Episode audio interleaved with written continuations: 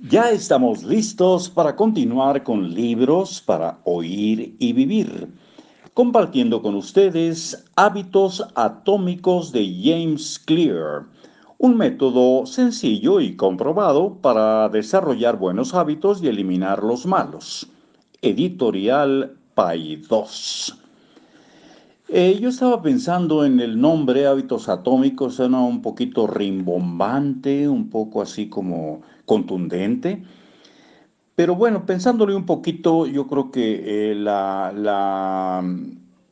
lo que pretende el autor es eh, pues dar a entender al lector, en este caso a ustedes que están escuchando, a todos nosotros, que son hábitos pequeños los que hay que empezar a cultivar, porque pues el átomo es de lo más pequeño que existe en el universo, no sé si haya algo más pequeño que el, que el átomo, seguramente eh, los que saben de estas cosas, pero bueno, entonces hay que empezar por lo pequeño, los hábitos pequeños que después se pueden convertir en hábitos mucho más importantes, pues para vivir mejor finalmente. Dice por aquí en la página 18, James Clear, ¿cómo te puede beneficiar este libro?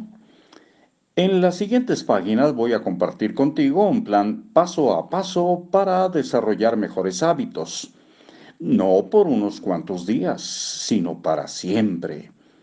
A pesar de que todo lo que aparece aquí tiene un sustento científico, no se trata de un trabajo académico de investigación.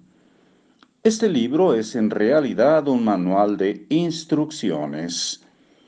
Conforme explico la ciencia de cómo desarrollar y cambiar tus hábitos de una manera fácil de entender y de aplicar, vas a encontrar principalmente sabiduría y consejos prácticos.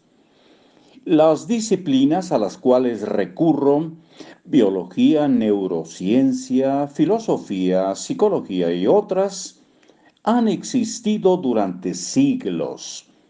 Lo que yo ofrezco es una síntesis de las mejores ideas que personajes brillantes descubrieron hace tiempo, junto con los más recientes y convincentes descubrimientos de la ciencia moderna. Mi contribución consiste, espero, en encontrar las ideas que son más significativas y en interrelacionarlas de tal manera que sean altamente funcionales. Todos los aciertos de esta obra deben atribuirse al genio de los muchos expertos que me precedieron. Los errores son mi responsabilidad. La columna vertebral de este libro es mi método de cuatro pasos para desarrollar hábitos.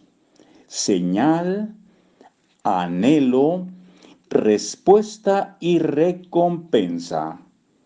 Así como las cuatro leyes para cambiar la conducta que se desprenden de ellos.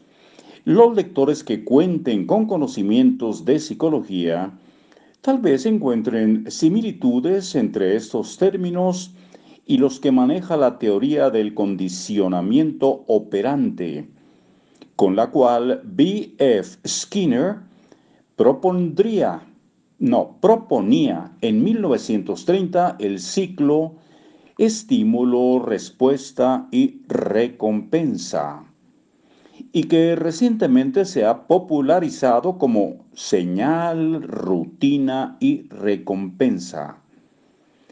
En el libro El poder de los hábitos de Charles Duhigg, los científicos conductistas como Skinner se dieron cuenta de que si se ofrece la recompensa o el castigo adecuado a una persona, se puede lograr que dicha persona actúe de una manera determinada.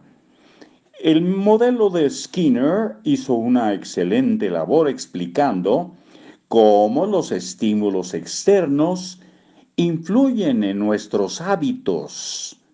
Sin embargo, no ofrece ninguna explicación respecto a la manera en que nuestros pensamientos, sentimientos y creencias influyen en nuestro comportamiento.